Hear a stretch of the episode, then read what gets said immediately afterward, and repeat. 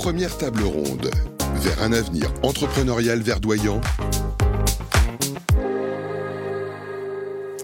Bonjour à tous, euh, si vous nous rejoignez pour ce colloque éthique avec cette euh, première table ronde vers un avenir entrepreneurial verdoyant. Je vous rappelle qu'on est euh, dans cette journée spéciale aujourd'hui avec une très belle affiche écologie Apocalypse Now ou obscurantisme vert. Justement, on a des invités prestigieux pour faire le tour de la question. On est ravi d'accueillir Loïc Lefloc-Prigent. Bonjour. Bonjour. Monsieur Lefloc-Prigent, président directeur général aujourd'hui de LLFP Consulting, c'est votre structure. Après, voilà, je, suis président de PMI diverses. On en reparlera. Voilà, après avoir euh, dirigé les, plus grands groupes hein, de, euh, français, euh, publics ou privés. À vos côtés, Jeanne Lemoine. bonjour, Madame Lemoine. Bonjour. Vous êtes directrice générale du groupe Lemoine. Ça, c'est une aventure familiale. Oui, je suis co-fondatrice et co-dirigeante de ce groupe. Une belle ETI familiale totalement indépendante, ancrée dans les territoires normands et qui s'est développée à l'international et qui est numéro 2 mondial dans les produits de soins et d'hygiène beauté à base de coton et leader européen.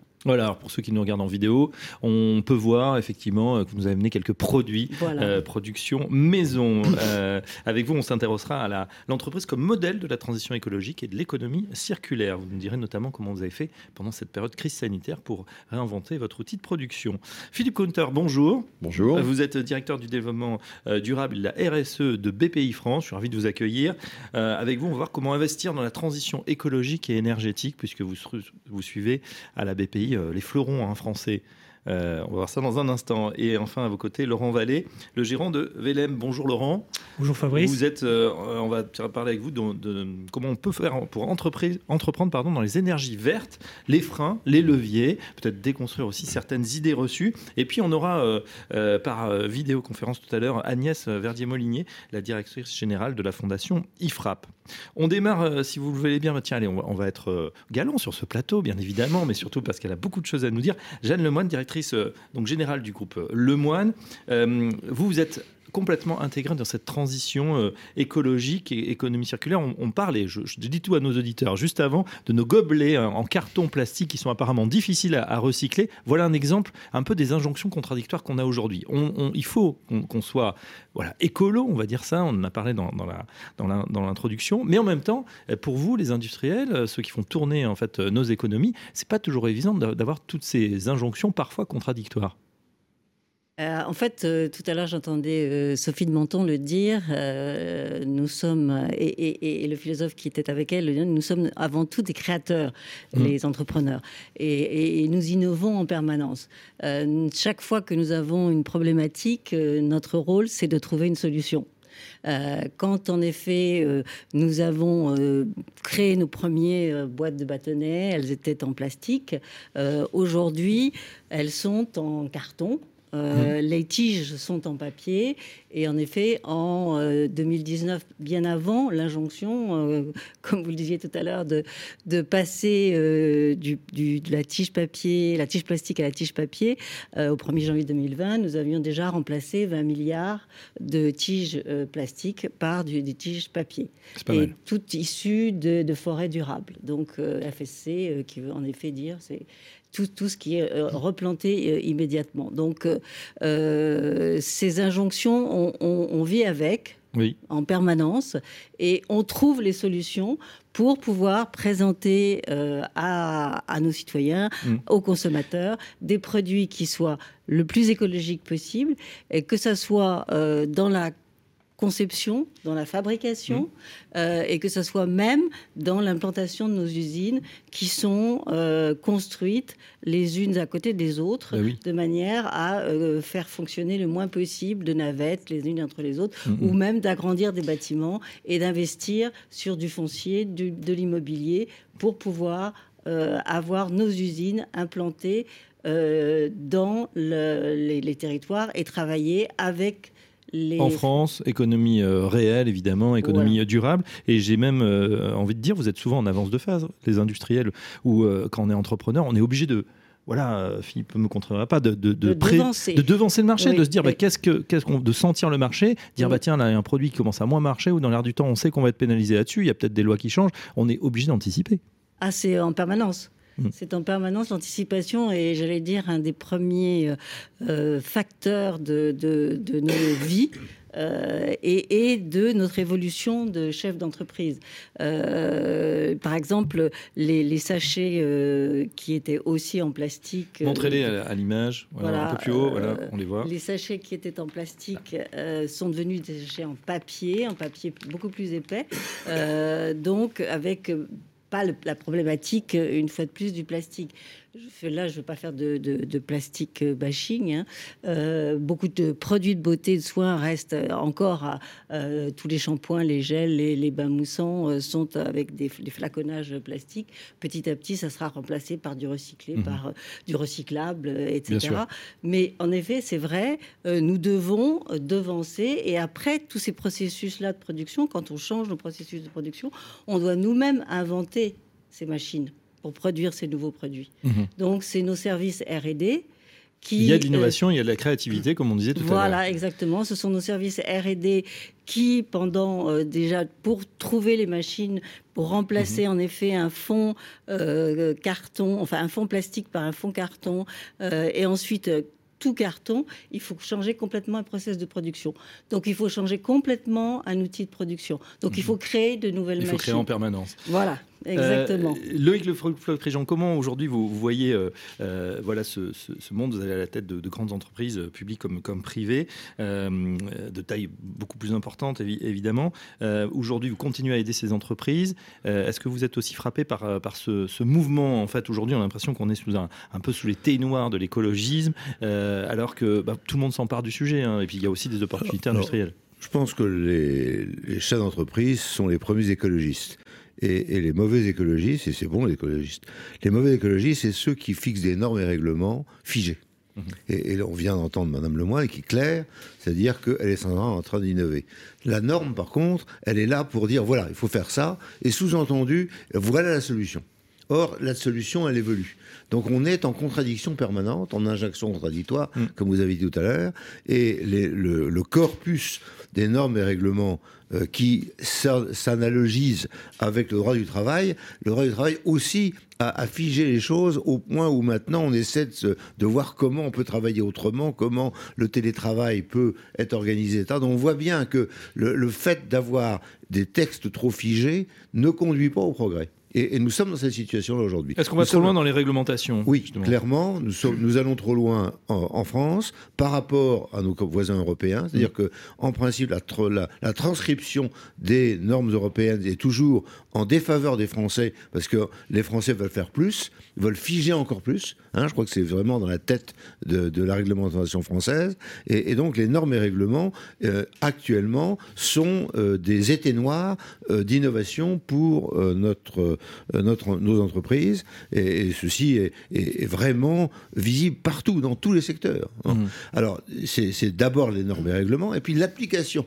C'est-à-dire qu'on a en face de nous aujourd'hui, euh, je ne le cache pas, des militants politiques euh, qui veulent que l'industrie disparaisse.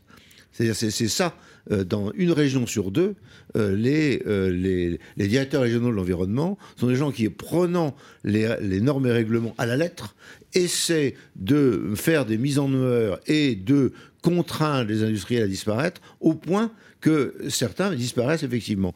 Et, lorsque vous avez eu, lors du, du Covid, vous êtes, vous êtes aperçu que vous n'aviez plus de principes actifs euh, dans le domaine pharmaceutique. Vous avez dit pourquoi? Qu'est-ce qu'ont fait ces industriels, ces méchants industriels qui ont voulu partir? Ces méchants industriels, simplement, ont appliqué les normes et règlements.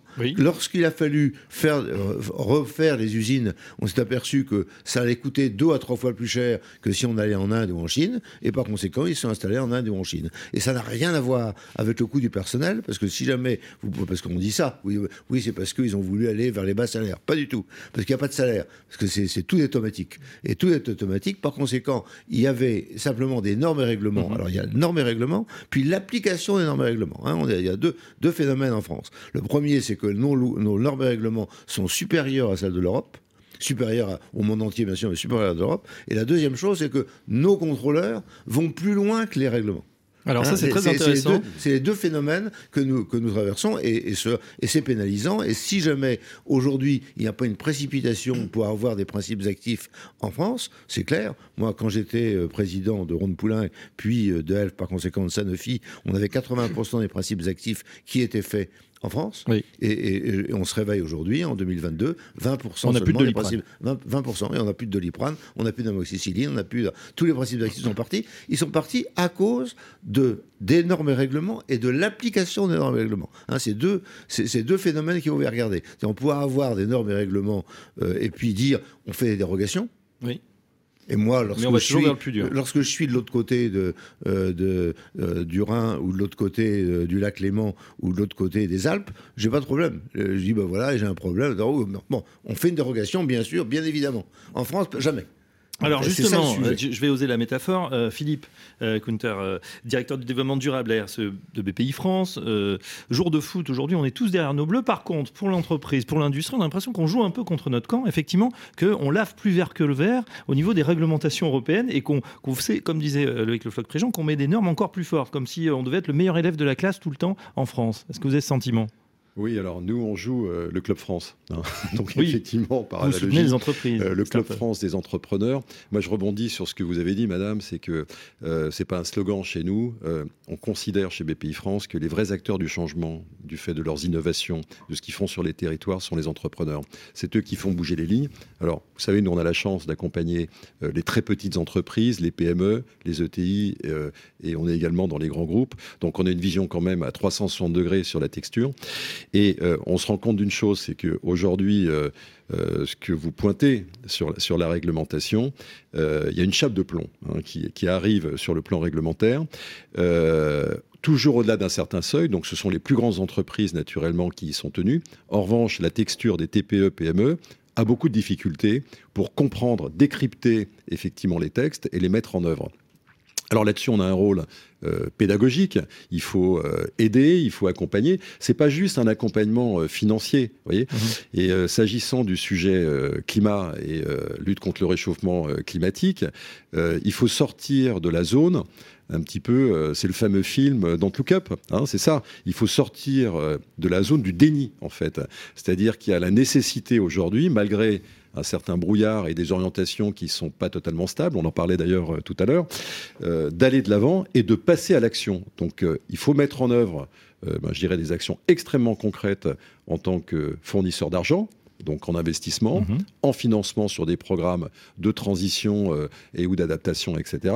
Et puis surtout un accompagnement, c'est-à-dire être à côté euh, des, des dirigeants, des dirigeants de TPE, PME, ETI, pour les aider à avancer pour la mise en œuvre d'actions concrètes.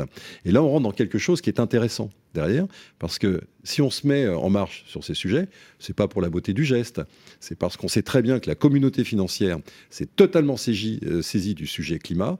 Euh, ça va se durcir Mhm. et ça a commencé. La Banque de France va intégrer dans sa notation dès l'année prochaine la dimension climat. Il y a tout un ensemble de, de choses qui vont se passer au niveau des banques. Et peut-être que dans, sans faire peur, encore une fois, ni stigmatiser, dans quelques années, peut-être même avant, eh bien, des entreprises qui ne se seront pas mis en marche sur ces sujets de transformation ne seront plus financées. Mais Donc, vous dites, aussi, vous dites aussi, Philippe, que les petites entreprises, ça va être quand même plus compliqué quand on est à la tête de grands groupes.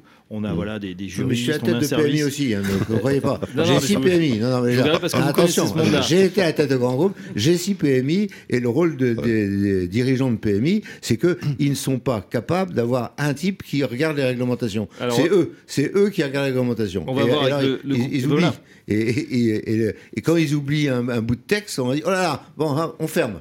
Ouais, C'est ça, c'est ça Ouais. qui se passe. Voilà. Il y a Hein, peut-être donc, euh, une, une différence entre les grandes et les petites entreprises. On passe la parole tiens, à Laurent Vallet, le gérant de, de Velem. Un petit mot sur Velem, ce que vous faites au Ouais, quotidien alors déjà, donc Velem, moi je suis une TPE spécialisée dans la, la fourniture et l'installation de systèmes énergie renouvelable. Oui. Belle thématique, suis- là. C'est porteur comme. euh, ouais, c'est porteur. bah, c'est voilà, pour ça que je suis parti là-dedans. Il y a une quinzaine d'années. Une quinzaine d'années. Euh, moi, je suis typiquement dans l'implémentation de ce qui vient d'être décrit. Euh, je, ce qu'on vient d'expliquer, c'est ce qu'on vit au quotidien. Euh, le, le- le point que je mets au-dessus des autres, c'est effectivement bah, le- la, difficulté, la multiplication des normes et des, et des, Mmh. et des qualifications qu'on doit avoir pour pouvoir exercer euh, en France sur, dans les énergies, les énergies renouvelables. Je vous donne un exemple concret. Donc moi, j'installe des, des panneaux solaires et des, des chaudières biomasse. Quand j'ai commencé il y a 15 ans, la, la réglementation, elle il n'y avait quasiment même pas de qualifications nécessaires, si ce n'est que les qualifications habituelles qui sont euh, savoir euh, avoir les qualifications d'électricien ou, de, ou de chauffagisme, standard, je veux dire. Euh, deux ou trois ans après, ils ont créé des qualifications spécifiques aux énergies renouvelables. Alors, je vais les citer rapidement. Il y avait le Calibois pour tout ce qui était biomasse, il y avait le Calisol pour tout ce qui était solaire, et le Cali-PV pour tout ce qui était photovoltaïque. Mhm. Ça se comprenait. Euh, ça demandait déjà pas mal d'efforts au niveau paperasse, au niveau financier, puisqu'il faut, comprendre, faut, qu'on, faut considérer à peu près 1000, 1000 à 1500 euros de coûts financiers chaque année pour les renouvellements, formations, etc. Pour avoir le tampon, euh, Pour avoir le tampon, exactement. RGE, Calibat, Plus etc. les audits En qui principe, on prend des parasites qui vont vous expliquer la loi et on leur donne 10%. Ouais, et- parce que sans problème- ça, si on ne prend pas de parasites, on ne comprend pas les textes. Exactement. Et surtout, euh, il y a le côté aussi, ce que vous expliquez par rapport aux, aux dérogations, on doit rentrer dans les cases. C'est-à-dire que quand vous êtes audité et contrôlé, quand les contrôleurs arrivent, si vous rentrez pas pile poil dans la case, vous êtes, vous êtes retoqué sur des absurdités, mais je ne vais pas rentrer dans les détails techniques. Et du coup, donc, ces, ces- ces trois appellations, c'est plus de 10 maintenant. Je ne les ai même pas comptés. On doit être à plus de 10. Et si j'avais dû suivre euh, ce, ce mouvement, ça veut dire que vous, multipliez 10, vous faites 10 fois, 10 fois 1500 euros par, par, par, par an pour une société. C'est c'est juste pas gérable. Et surtout, ça n'améliore pas la qualité des réalisations, etc. Oui. Donc il y, a une- il y a une espèce de. Sur-réglementation. C'est le, c'est le bon tampon, inutile. sinon on peut pas Et travailler. sur-contrôle. Et, et juste, la- juste un exemple, mais qui, qui est juste symptomatique et, et presque comique, et qui est un peu à la mode, c'est les, les, les, les- les IRVE, les infrastructures de recharge des véhicules électriques. Oui. C'est à la mode. Et, euh, on veut des, Les prises électriques pour les voitures, voilà. Voilà, les prises. Bonne, bonne, bonne, bonne traduis, comparaison. IRVE, Vous allez comprendre ça. la- la- le pourquoi. En fait, ce qui se passe, c'est que quand vous mettez une IRVE, donc une borne de recharge électrique, en France, quand vous êtes professionnel, vous ne pouvez pas l'installer. Il vous faut une nouvelle qualification qu'ils appellent, euh, alors, il y en a plusieurs, mais il y en a une qui s'appelle la recharge plus. Si vous ne l'avez pas, vous n'avez pas le droit de mettre une, une borne de recharge électrique. Alors que techniquement, vous savez le faire. Mais techniquement, rien de c'est ni, plus- difficulté. c'est ni plus ni moins que d'installer une prise, four de une prise de puissance pour votre four. C'est strictement la même chose. Mhm. C'est-à-dire que le- l'électricien doit connaître les, doit, doit s'habituer- enfin, doit, doit être euh, compétent sur ce domaine-là. C'est comme si à chaque fois que vous changez de voiture, il fallait pre- prendre un nouveau permis. Donc la France toujours meilleure que les autres. complètement dingue, c'est comme ça. Voilà. Et, ça, on, est- et on vit, et gros- et on vit ces au- contradictions. au développement. Le Oui. deuxième frein que- qui, qui est un peu qui est connexe à ça, euh, c'est euh, c'est en fait la stabilité qu'on a aussi sur euh, tout ce qui est euh, sur les aides en fait. Puisqu'en fait le, le- le français depuis plusieurs années il est un petit peu orienté en fonction des aides. Oui. Qui elles-mêmes sont à conditionnées à, des, à des choix politiques. C'est-à-dire que je, je vais, vite, mais a- ça va rappeler des souvenirs. En, en 2010, euh, il y a eu une explosion sur le photovoltaïque. On, on rasait quasiment gratuit. hein. C'est-à-dire que sur une installation à 20 000 euros à l'époque, il y en avait plus de la moitié qui était donnée par l'État. On, re- on revendait six fois plus cher que ce qu'on payait, le, photo, le, le kilowattheure. Donc c'était génial. Il y a eu un effet d'emballement, un effet d'opportunisme. L'État a, dit- a, a fait un moratoire au bout d'un an, Mm. a planté plein de sociétés. Il y a des sociétés qui ont périclité du jour au lendemain, alors qu'elles avaient un chiffre, un, un- un- un carnet de commandes qui était monstrueux. Quoi. Moi, je m'en Et suis c'est sorti. c'est le danger des entreprises subventionnées. En général, euh, ça, ça dure qu'un temps. Alors il y a ça et des entreprises mono. En l'occurrence, c'est ce qu'on disait tout à l'heure avec monsieur, c'est que la, la chance que j'ai eue, c'est que j'étais pas monotechnologique. Oui. C'est-à-dire que j'ai- j'ai- je faisais du. Donc vous avez pas fait partie, euh, Laurent, de l'aventure photovoltaïque, euh, très subventionnée, où on revendait j'ai son fait kilowatt partie de très cher. de, de l'aventure. Vous avez fermé ou vous avez réduit la voilure et vous êtes basculé sur un autre modèle. Ben, c'est simple. Ben voilà. En 2000 de, de- moi, j'ai créé en 2007. De 2007 à 2010, j'ai explosé les, les chiffres d'affaires alors que j'existais depuis, euh, depuis, depuis Ouais, peu de temps. En 2010, moratoire. Heureusement, ben, il y a des sociétés comme la mienne qui faisaient que ça. Elles ont, elles ont coulé directement. Et euh, ben, moi, j'ai basculé sur, à l'époque, le, le- le- le gouvernement de l'époque, je ne me souviens plus très bien, mais en tout cas, il y a des aides fortes sur, les, sur la partie biomasse. Biomasse. Et j'ai rebasculé êtes- sur les biomasses pour Machala, etc. Et, et puis je pourrais vous, vous dresser l'historique, mais c'est que ça sans arrêt. Donc, très grosse difficulté de, de visibilité par rapport à l'instabilité, le manque Ouais. de planification au niveau national. Le Je constat, pense donc, qu'il faut se méfier de toute la politique basée sur des aides, des injonctions. Clairement. ouais. Et euh, il faut se méfier de cette politique. Donc, euh, et alors les chèques encore plus. Quoi. Donc, euh, il faut, il faut vraiment abandonner, abandonner ce, ce concept. La politique du chèque. hein, la politique chèque, la politique aide, etc. Donc, il faut trouver un environnement Mm, mm. favorable à ce que Ça, vous, Madame le- Lemoyne vous le dites, a, a euh, développé. vous le dites. Philippe, à vos investisseurs. Il Ouais. faut trouver son, son, son market productif, Alors, faut- faut- faut- son- ouais. marché finalement, sa zone de, mais, mais sans bénéficier de toutes ces aides. Si on peut, c'est bien. faut éviter deux choses euh, que le chèque, hein, naturellement, et puis euh, l'arme au pied. Hein, c'est-à-dire euh, d'attendre euh, d'y voir plus clair, parce qu'entre-temps, il se passe tout un ensemble de Mhm. choses, et, et ça va être catastrophique. Donc, euh, c'est ce que nous disions tout à l'heure. Nous, on a sorti une étude, vous savez que BPI France aime bien sortir des études avec le lab BPI France, notamment sur le climat, et est ressorti pour les patrons-patronnes de TPE, PME, grosso modo, 80% étaient sensibilisés à ces questions-là, mais fortement. hein. Et quels que soient les âges, c'est même pas un sujet générationnel. hein. Même les dirigeants les plus âgés sont parfois même plus la tranche d'âge, 55-64 ans, très concernés par les questions climat. Et en revanche, il n'y a que 14% à peu près qui l'ont intégré en tant que plan d'action opérationnel. Et les autres nous demandent, mais qu'est-ce qu'on fait concrètement pour mettre en œuvre? Comment vous pouvez nous aider? Ça, c'est la réalité terrain euh, des TPE, PME, au-delà de l'aspect réglementation, c'est de dire, partant de ce constat, c'est vrai qu'il y a beaucoup de pédagogie à faire, beaucoup de sensibilisation, et avec des conséquences qui sont déjà en marche. Aujourd'hui, une petite entreprise, voire des plus grandes d'ailleurs, on le voit bien, a du mal à recruter, Oui. Ça, a du mal à aujourd'hui. Non, mais ça, ça, on parle des vrais Jeanne sujets. Lemoine approuve. hein. Ah oui, non, Ah oui, moi aussi, j'approuve, ouais. Ouais, Tout tout secteur d'activité. Tout secteur confondu. Tout secteur d'activité et Ouais. tout niveau de qualification. Alors, a du mal à recruter, a du mal à conserver ses salariés. Il y a, il y a un effet crise sanitaire qui s'est rajouté à ce qu'on connaissait déjà. Autrement dit, et c'est pas les 25-35 ans, c'est quels que soient les âges. hein. et ça, c'est quand même un élément nouveau. Donc, on a affaire à un sujet. Et puis, euh, il y a des sujets strictement financiers, c'est-à-dire qu'on veut éviter à, à ces entreprises, c'est ce qu'on appelle les dépréciations d'actifs. Ça signifie que de rester finalement l'arme au pied, Mm. avec en restant sur des modèles qui euh, vont être dépassés rapidement, euh, ben, les financiers, au motif de ce que l'on s'est dit, vont plus s'intéresser à ces entreprises, ni les investisseurs. Donc il y aura un sujet. Donc euh, vraiment, il y a urgence à aider ces entrepreneurs pour passer à l'action, mais de manière euh, euh, concrète, réaliste. C'est ce que vous avez souligné. C'est- une aide intellectuelle d'abord. Hein, C'est-à-dire que euh, dire, euh, vous faites 400 kilos de papier et à ce moment-là vous aurez de l'argent, c'est pas le sujet. Le sujet, c'est on- on- il faut absolument euh, évoluer compte tenu de l'évolution de la société et des demandes, euh, enlever le fatras des normes et règlements, et essayer de comprendre quelle est la véritable société vers laquelle on va, qui est celle des circuits courts, du recyclage, ça, bon, très très bien, et du développement durable. Mm, mm. Ok, bon. Et dans chaque entreprise, il y a une possibilité de recadrer ça. Et si jamais on prend comme guide les normes et règlements, on est foutu. Alors, on va continuer par les euh, normes et règlements et puis on fera réagir nos entrepreneurs justement avec des pivots. On voit qu'ils sont créatifs, qui savent s'adapter évidemment. On va accueillir, alors elle n'a pas pu être avec nous euh, sur le plateau, Agnès Verdier-Molinier, directeur euh, de l'IFRAP. On va lui poser des questions justement que la France possède un parc nucléaire très avantageux qui est devenu malheureusement un, poids au point d'importer aujourd'hui l'électricité. Alors, on va lui poser des questions, Agnès Verdier-Molinier. Est-ce qu'on a fait les bons choix?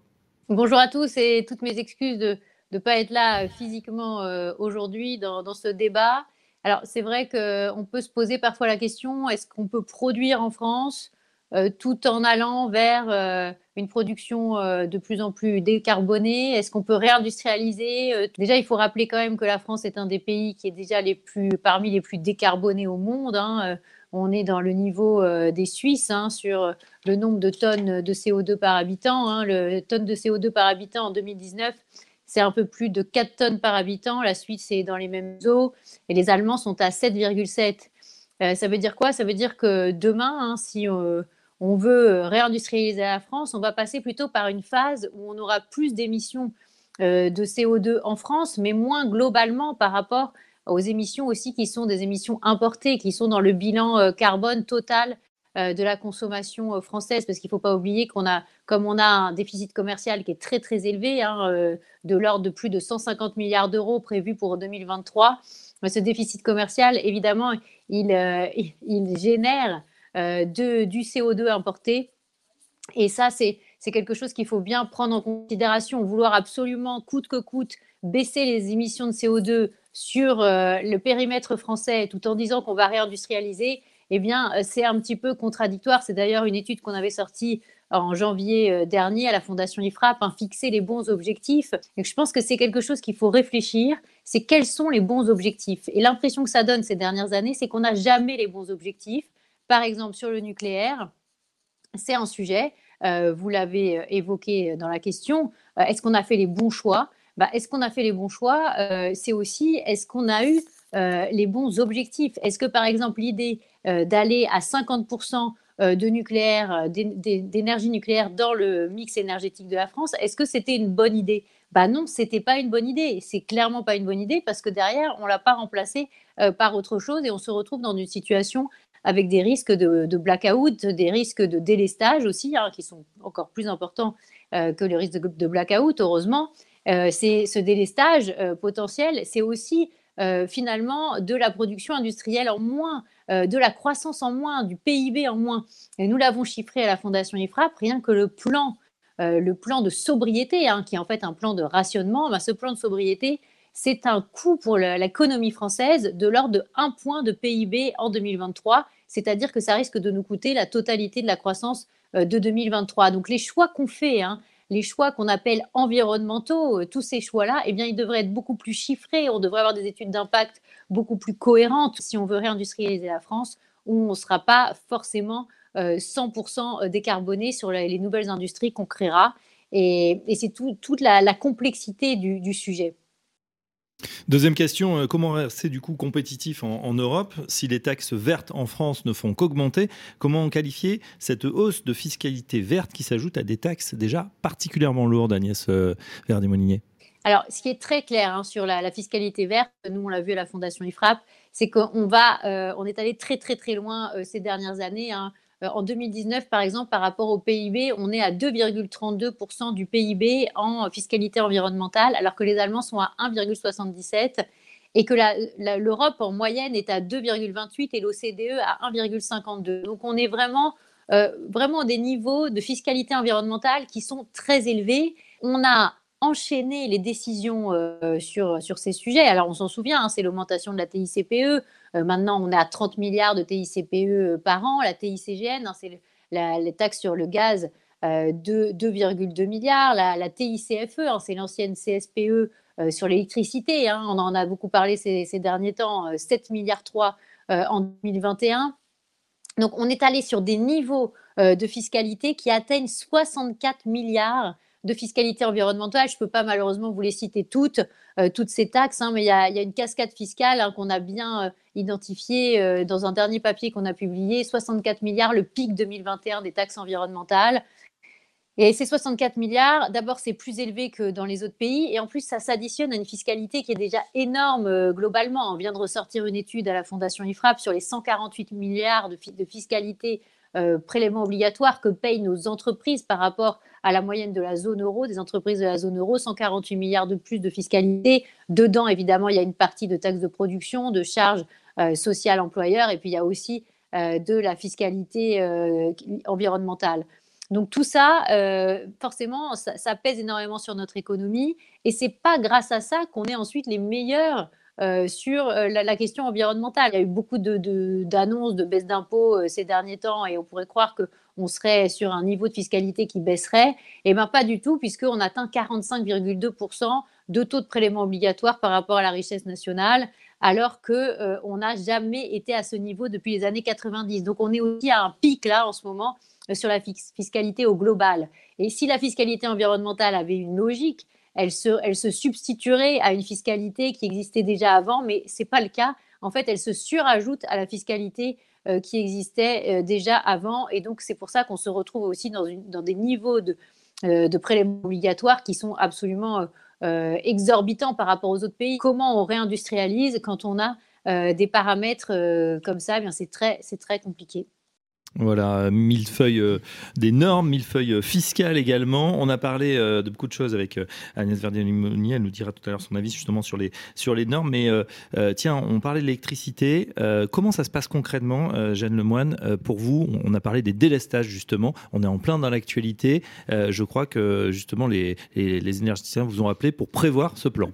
Tout à fait, ça fait partie de ce qui été demandé aux distributeurs d'énergie de contacter les entreprises pour savoir euh, comment euh, elles pourraient euh, vivre le moins mal possible euh, le délestage. Concrètement, qu'est-ce que vous allez éteindre si finalement Voilà, il parce que c'est évident que dans une entreprise, dans un process de production, vous avez évidemment euh, du personnel, des, des- des- des gens qui travaillent en équipe avec des horaires, et vous n'allez pas leur dire tiens, vous partez trois heures et vous revenez après. Non, ça c'est impossible, c'est complètement euh, ingérable. Et puis c'est pas vis-à-vis de ces personnes-là, je trouve que c'est absolument aussi Oui. euh, détestable. Donc euh, en fait, je trouvais que la solution Bien entendu, le délestage est, est- est pas la solution pour la, la productivité et pour, j'allais dire, no- notre rentabilité, c'est une évidence. Mais néanmoins, si elle doit exister, les solutions proposées sont pas trop mauvaises dans le sens où on nous demande de choisir euh, un process de production dans lequel euh, nous serions le moins euh, pénalisés. C'est-à-dire que, par exemple, sur des lignes où il y a le plus d'automatisme, Mhm. donc le moins d'employés qui sont sur ces lignes de production, et nous avons donc donné les, les deux lignes de production qui nous, nous feraient moins subir J'ai l'impression qu'après, euh, après euh, justement la crise sanitaire, on a dû s'adapter. D'ailleurs, vous avez brillamment adapté puisque vous avez, vous avez euh, modifié vos chaînes de production pour produire des masques à l'époque. hein, on en, des, on en des écouvillons d'abord Et des et, et ah oui. des, des masques ensuite. Oui, les oui. écouvillons, on rappelle, hein, ce petit bâtonnet très Voilà, désagréable très que tout le monde a eu dans le nez, très très profond. PCR. Voilà, tout à fait. Euh, bah, C'était grâce à- au groupe Lemoine. Merci. je ne suis pas si on remercie sur ce coup-là. Mais en tout cas, on en avait grandement besoin. on en avait besoin, donc euh, J'ai l'impression, voilà, il y, a eu, cette adaptation d'en parler, l'entrepreneur qui s'adapte constamment, et euh, il y a même une certaine, euh, c'est un mot un peu, bon, allez, galvaudé, une certaine résilience. Je m'explique. Voilà, après cette crise sanitaire, vous êtes formidablement tous adaptés. Il y a eu le soutien, quand même, on le salue, de l'État à ce moment-là, qui était très très massif et, plutôt bien géré avec le système bancaire. Aujourd'hui, on, voit que les entrepreneurs qu'on rencontre sont vraiment en position de voilà, ils se disent on a traversé ça, finalement, on sait qu'on va pouvoir s'adapter ou on, on, on se laisse pas abattre finalement. Est-ce que vous comprenez ce que je veux dire? J'ai vraiment ce sentiment, euh, euh, bah, Philippe, vous qui êtes bien passé, vous qui êtes au contact chaque jour, et on ne peut pas dire que l'année 2021 a non, non plus été très très facile, euh, je les trouve très combatifs, nos entrepreneurs. Nous, c'est vrai qu'on est vraiment bluffé par le côté euh, combativité, euh, le côté aller de l'avant, je veux dire, euh, Mm. mais ce qui est propre, hein, inhérent, je pense que vous ne me contredirez Oui. pas, euh, j'irai à l'esprit entrepreneurial. c'est l'ADN. hein, C'est l'ADN, hein, c'est ce qui fait Sinon, que le métier, matin, euh, on se lève et que euh, On va de l'avant. On s'adapte, on- est euh, agile, pour reprendre le terme un peu à la mode, etc. Euh, ça, ça fait partie euh, de cette capacité aussi à, à, comme on dit, à revoir les modèles. hein, C'est-à-dire de tout de suite, s'il y a quelque chose, eh ben, je dirais, on trouve une solution alternative, etc. Donc nous, c'est quelque chose que l'on voit au quotidien, hein, et, et notamment dans la texture aussi TPE, PME, ETI, hein, qui constitue le gros des bataillons en nom des entreprises françaises. Donc cette capacité à, à réinventer, à être très mobile, on en parlait tout à l'heure du fait de la manque de, stabilité peut-être de certains sujets réglementaires ou autres. Eh bien, il faut s'adapter. Euh, et, et moi, j'insiste vraiment là-dessus parce qu'il y a deux choses. Il y a le fait d'être dans l'action. Euh, ça, c'est fondamental sur l'ensemble de ces sujets. Euh, je sais bien qu'il peut y avoir parfois un peu de brouillard et donc généralement on réduit la vitesse, mais c'est pas pour autant qu'il faut rester en vol stationnaire, statique. Il faut avancer, trouver des solutions, et puis, et puis beaucoup de pédagogie aussi, d'explication. Nous, on passe beaucoup de temps auprès des entrepreneurs à expliquer, les accompagner en dehors de notre job de fournisseur d'argent, hein, finalement, pour les aider à comprendre et décrypter. Voyez, sur les sujets climat, euh, j'étais encore à une réunion hier, euh, j'irais quelqu'un parler des scopes. Alors, euh, pour un certain nombre d'entrepreneurs, les scopes, c'est abscon, quoi, c'est hors sol. De quoi on parle et, et dès qu'on parle, et, mais simplement avec des mots très concrets, adaptés au secteur d'activité des entrepreneurs sur leur territoire, là, ça, ça parle. Et ils se mettent en marche pour trouver des solutions innovantes. Le rachat par les salariés? De l'entreprise ou le, les scopes, c'est ça ou de Non, je parle des scopes non, non, euh, dans le climat. Euh, vous savez, Ah, les les scopes scopes. 1, 2 et 3. Voilà, euh, euh, et Ah, vous voyez que c'est important Savoir- de traduire Pardon. les acronymes. Oui, je vous le voilà. dis sur ce plateau, voilà. sinon on n'est pas sur les mêmes. Vocabulaire, hein. Vous voyez, l'ambiguïté. Et, ça, tant qu'on n'est pas aligné sur une compréhension euh, commune sur certains sujets, eh bien, chacun va parler finalement de ce qu'il arrange ou de- d'un certain nombre de sujets. Donc, on a besoin aussi d'être aligné sur une compréhension. Et ça, c'est de la pédago, ça. C'est de la. Ça, dans les territoires territoire, je dois dire qu'il y a pas mal. euh, On a notre club ETI et, et nous faisons beaucoup euh, de sujets, par exemple sur la RSE et notamment sur euh, la décarbonation et qu'est-ce qu'est la, et qu'est-ce qu'est la carbonation et quel niveau de scope et qu'est-ce qu'on rentre dans le niveau de scope, les intrants, etc., etc. Il y a beaucoup de choses qui sont faites aussi dans les territoires via euh, les clubs de- d'entrepreneurs, via, euh, via les, les- notamment aussi, il y a une, des fédérations. euh, nous, on appartient aussi à une fédération qui est la FEF, euh, la Fédération des entreprises entrepreneurs de. France, qui travaille avec la grande distribution, puisque c'est notre euh, cible de, de- de clientèle. Et, et, et tout- tout- tous ces, ces, hum, ces clubs ou fédérations nous permettent d'avoir aussi des informations régulières, des formations régulières qui permettent aux chefs d'entreprise d'avoir des réponses à leurs questions. Loïc, Il y a, le il y a deux président. sujets dans votre question. Premier sujet, est-ce qu'on est frappé ou non par délestage ou effacement Ça, on, est, non, on s'habitue à ça. Par contre, le sujet sur lequel on s'habitue pas, et, et c'est celui du prix. C'est-à-dire Ah, que ça, c'est- euh, les c'est le gens drame. qui ont euh, qui ont euh, des contrats qui euh, s'arrêtent au 31 décembre euh, voient leur note d'électricité passer de 1 à 6. Bon, et ça, euh, c'est euh, insupportable. Donc, C'est ça le sujet. Et le sujet d'aujourd'hui, c'est est-ce que ça peut changer ou pas? C'est non seulement le sujet sur insupportable, c'est que lequel... c'est- c'est ne pas, euh, j'allais dire, Allez-y, euh, madame. excusez-moi de vous couper la parole, allez-y. c'est que ce n'est pas répercutable.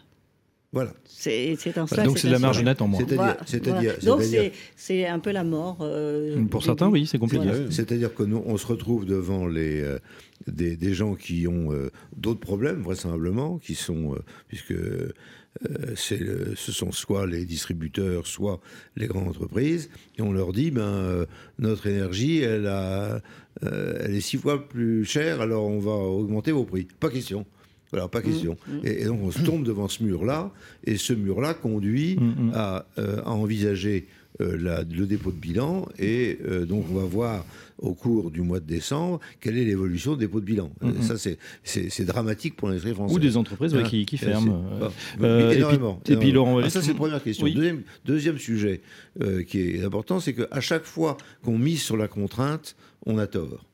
C'est-à-dire que si on mise sur l'intelligence, le, le, le chef d'entreprise, lui, il est là, il bouge tout le temps. C'est-à-dire qu'il n'est pas, il est pas statique. L'administration est statique. Mais, mais le chef d'entreprise ne l'est pas. C'est-à-dire quand on parle de transition pour un chef d'entreprise, il rigole, il est toujours en transition, il est toujours vers autre chose. C'est- Il n'y a, que les fonctionnaires parler de transition, ou les politiques, mais nous, on est en transition permanente. Non, non. Et à chaque fois qu'on veut miser sur la contrainte, on est foutu. Parce que, parce que nous, on, on voit la contrainte on, on- on- et, on la voit comme un frein à l'innovation et un frein euh, au- à, à la capacité de réagir. Et, et- et donc il faut miser sur l'intelligence. Tant que euh, on estime euh, dans les politiques que l'on mène qu'il faut miser sur la contrainte et pas sur l'intelligence, on perd. Voilà. C'est clair. Philippe Kunter.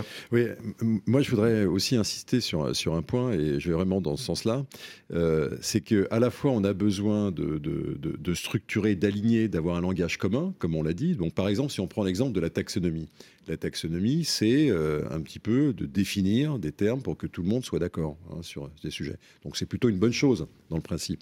En revanche, derrière, c'est la lourdeur de la mise en œuvre. D'ailleurs, ça a été reculé d'une année dans l'application parce que c'était pas jouable. Donc ça veut dire que euh, il y a beaucoup de textes qui sortent et ce qui pose un problème est dans la manière dont les textes, dans la complexité de ces textes, Mhm. ils sortent et vous avez le mode d'emploi un an après, grosso modo. Donc ce qui fait que c'est très difficile pour ceux qui ne sont pas équipés en interne et notamment les TPE-PME, E, de décrypter, de comprendre et de se mettre en marche. C'est pas très difficile, c'est impossible, monsieur. Alors voilà, pas le dire. Impossible.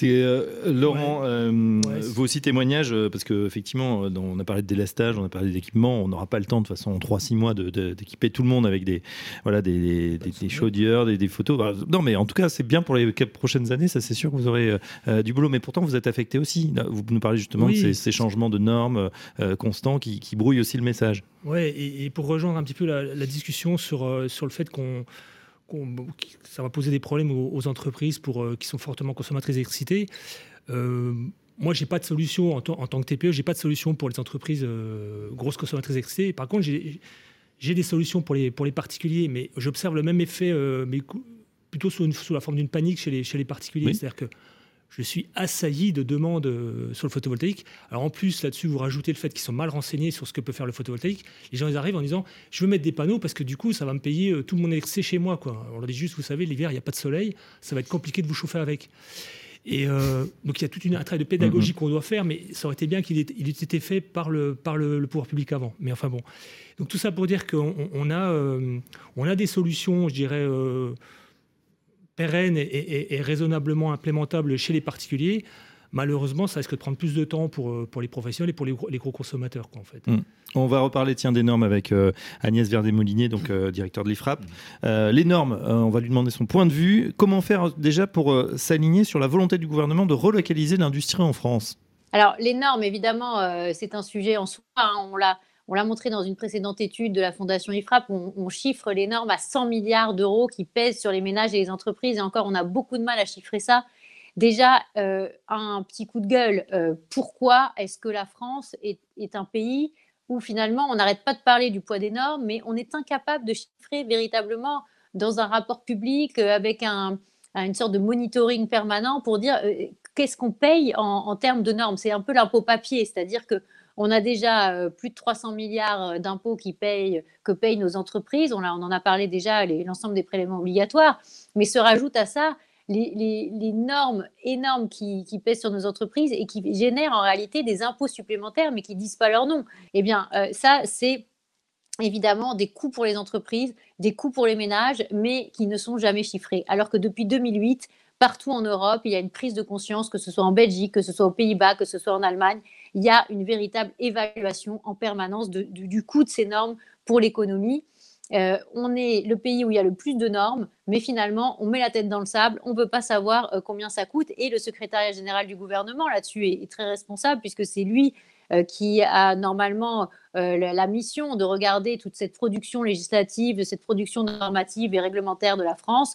Et finalement, on n'a toujours pas du tout d'informations cohérentes sur le sujet il y a tellement de contraintes, euh, à la fois normatives et fiscales, que euh, ça, ça, dégoûte euh, de la possibilité de faire ces investissements et de faire ces développements entrepreneuriaux. Là, c'est vraiment un sujet sur lequel il faut être extrêmement vigilant pour les prochaines années, à la fois baisser les taxes et les charges employeurs, mais aussi baisser les normes, supprimer des normes, faire un comptage permanent pour pouvoir donner une information à la fois aux entreprises et aux ménages, aux Français en général, euh, du travail qui est fait pour euh, lever cette charge administrative qui pèse sur nous tous en permanence. Donc entre les taxes vertes en France qui ne font qu'augmenter, les normes chiffrées donc à, en dizaines de milliards, voire plus, quelle est votre conclusion, Agnès Verdier-Molinier? Donc en conclusion, clairement, il ne faut pas laisser tomber l'idée de produire plus en France. Euh, ça va demander de passer par des réformes euh, très importantes. C'est à la fois euh, baisser les taxes de production, baisser les charges employeurs, mais aussi revoir en fait la répartition des recettes fiscales entre les différents échelons, entre l'État, les collectivités locales. Il va falloir aussi se battre énormément sur cette question des normes, notamment les normes environnementales, qui empêchent beaucoup, quand on part sur zéro artificialisation des sols, évidemment, ça va empêcher la création d'usines dans notre pays.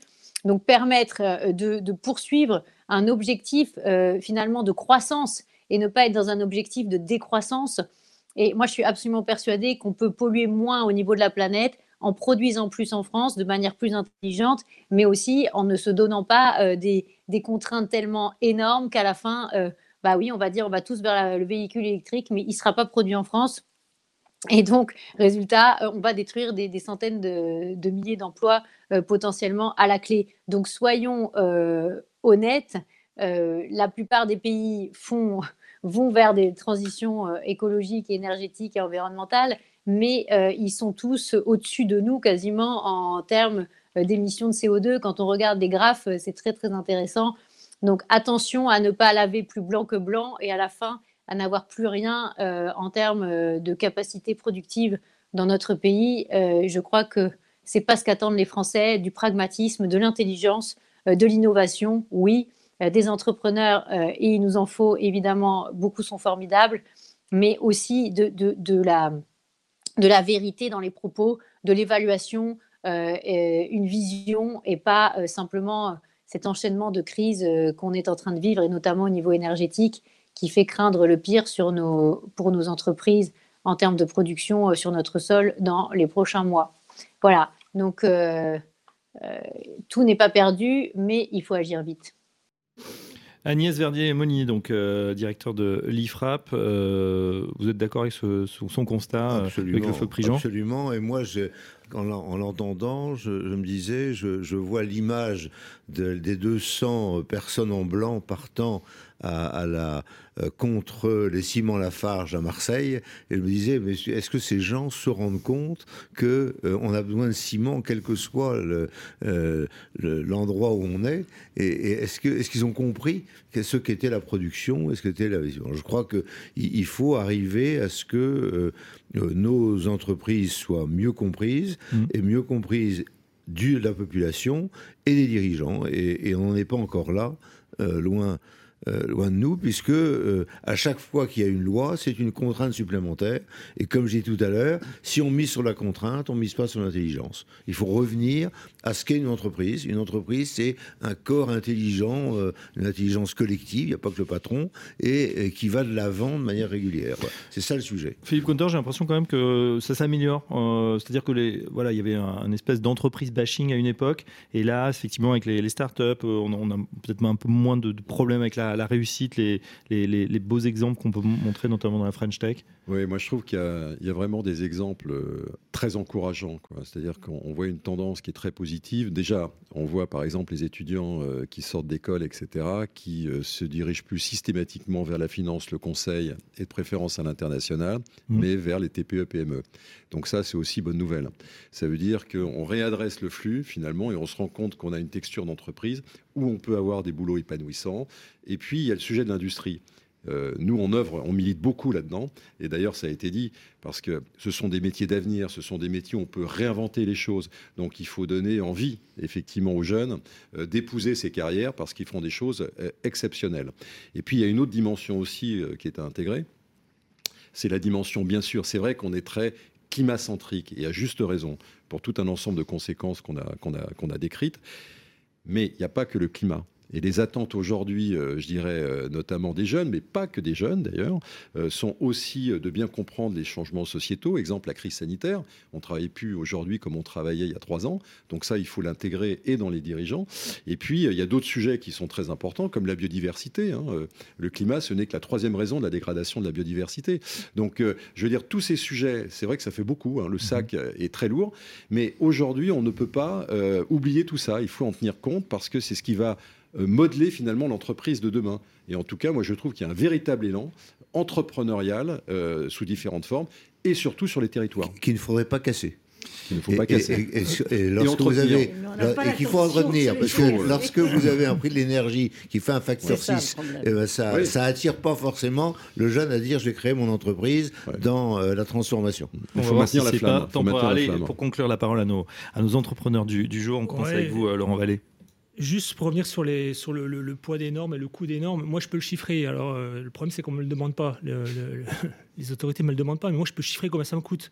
Ça me coûte. Euh, Vous avez dit donc les, les, les, labels, ça me coûte une personne par an à plein temps quasiment. Donc si on me le demande, je sais combien, je sais le chiffrer et effectivement c'est une grosse, une grosse partie du, du problème. Euh, pour autant, effectivement, euh, pour être positif, euh, on est animé par la passion. Moi, ça fait 15 ans que je fais ça. C'est c'est pas pour, c'est pas qu'une raison, des raisons alimentaires. C'est aussi parce que c'est quelque chose qui me plaît.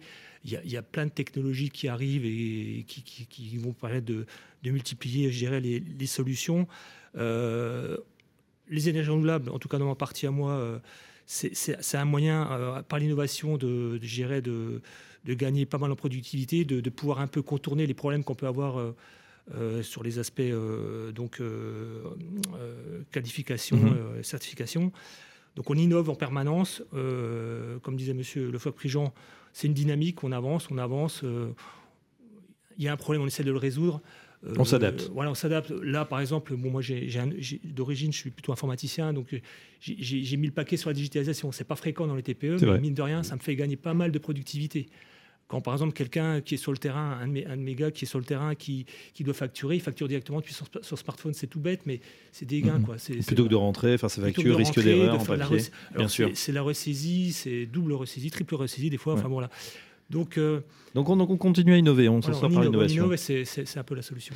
Euh, Jeanne Lemoine, on va terminer avec vous. Euh, alors vous, vous avez pris de plein fouet justement l'augmentation euh, du, du, du, prix de l'électricité. Hein. Je crois que c'est de 1 à 3, hein, c'est ça Exactement, le... exactement. Euh, et, et c'est vrai que, si vous voulez, cette, on, est, on, on a euh, des possibilités de répercuter. Justement, on vient de signer une charte euh, avec, euh, avec un certain nombre d'acteurs de la grande distribution, la Et ses acteurs de la grande distribution, avec comme principale base la transparence. C'est-à-dire qu'à partir du moment où on est capable de leur montrer nos factures d'énergie, et bien dans ces cas-là, ils doivent accepter oui. la répercussion. Euh, fait qu'il y ait une augmentation. Voilà, exactement. Maintenant, en effet, cela peut faire partie des. Faut mettre aussi des cierges de la Vierge Marie. Euh, hein, cela, hein. j'allais dire des vœux pieux. Vous voyez, donc on n'est pas loin l'un de l'autre. Euh, mais néanmoins, c'est une avancée euh, parce que ça fait des mois que nous travaillons euh, avec, euh, j'allais dire, à la fois la grande distribution, mais surtout mm. les cabinets ministériels de, de, de, de Roland Lescure et de Olivia Grégoire sur ces thèmes-là qui ont commencé avec, j'allais dire, des comités de suivi liées aux problématiques euh, suite à la guerre euh, en Ukraine. Donc c'est vrai qu'il mm-hmm. y avait des problèmes dans l'alimentaire euh, et, et, en effet notre souveraineté alimentaire et notre souveraineté industrielle, on doit non seulement les conserver, mais on doit continuer de se développer bah, pour les assurer. Et ça, ça fait partie en effet quand Monsieur parlait de passion, je crois que dans notre ADN de chef d'entreprise, c'est cela. c'est c'est pas c'est c'est le comment dirais-je, qui nous est notre moteur euh, principal, même notre réacteur principal, qui fait que tous les jours, euh, on, se, on se pose simplement des questions de savoir comment on va aller plus loin. Pas mmh. comment on va s'arrêter, mais comment on va aller plus loin. Voilà, on reste pas au pied, hein, on a bien compris euh, le mot euh, de Philippe Canter. Merci en tout cas. On ne sait pas si l'avenir sera entrepreneurial, sera verdoyant, mais il sera en tout cas flamboyant, surtout avec euh, l'énergie euh, qui se déploie. On le voit avec nos entrepreneurs. Un grand merci à, à l'ensemble des participants, Loïc Leflot Prigent, LFP Consulting, Jeanne Lemoine du groupe Lemoine, Philippe Counter, BPI France, Agnès Verdier-Molinier, IFRAP à distance et Laurent Vallée du groupe VLM. Dans un instant, on continue le colloque éthique avec une deuxième table ronde, pollution et entreprise. Quelle responsabilité? À tout de suite. L'écologie, Apocalypse Now ou Obscurantisme vert. Un colloque éthique en partenariat avec Web Radio Édition, mercredi 14 décembre 2022.